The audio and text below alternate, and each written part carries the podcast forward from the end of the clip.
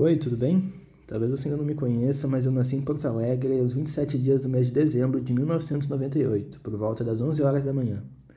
Desde que eu abri os olhos, me chamam de Douglas. Mas esse texto aqui não é minha certidão de nascimento. Hoje eu vim me apresentar para vocês, como pessoa, ainda que quase tudo de mim sempre tenha estado aqui. Eu nunca fui comunicativo. O carisma definitivamente não é o meu forte. Ou seja, eu não sou bom em me aproximar das pessoas, inclusive passo boa parte do tempo querendo me afastar delas. Mas um dia eu peguei meu celular e comecei a escrever rimas. Sinceramente, não eram boas, eram péssimas, mas eu continuei quase todo dia.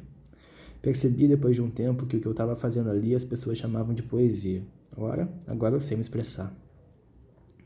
Um tempo depois eu viria criar essa página que vocês conhecem. Decisão despretensiosa, mas que provavelmente alterou todo o curso da minha vida mas essa história eu volto para contar outro dia. Hoje eu quero falar de mim, sabe por quê? Porque eu tenho a mania de me esconder. Prefiro evitar o máximo de exposição possível.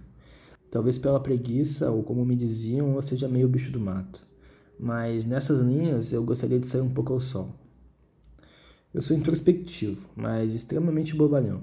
Falo as coisas erradas, faço piadas extremamente ruins e sou um detalhista seletivo. Ou seja, não me importo com muita coisa, mas me importo muito com algumas coisas.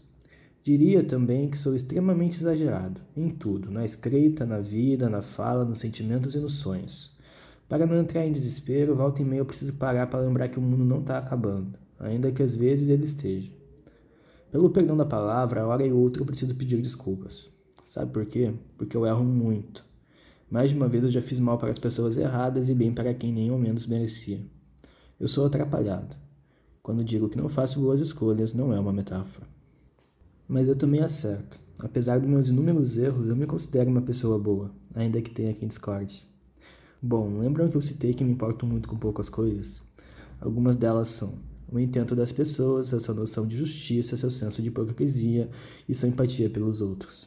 Para isso, creio que eu as cumpra, ou ao menos tente. No entanto, nas vezes que eu errei e me dei conta, eu sofri.